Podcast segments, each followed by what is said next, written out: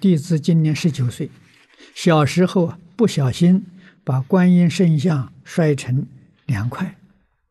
学佛后忏悔，念了几遍《地藏经》后，梦见一位女人身穿白衣，菩萨般的打扮，对我大骂说：“啊，都是我的过错，还说我以前打碎玉观音。”后来，弟子在学校被同学踢毽子，踢到眉毛，以后啊，头不能随意转动，肿胀很厉害。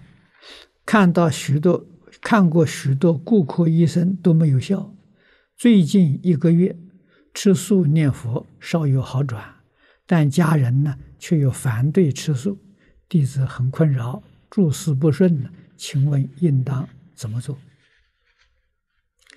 如果你吃素念佛有效，你就坚持下去。你把你这些事情告诉家人，啊，家人要同意他这样做，那就是救你。啊，那家人不同意这样做的时候，他就是害你，让你痛苦。啊，我相信你家人会有会懂得这个道理。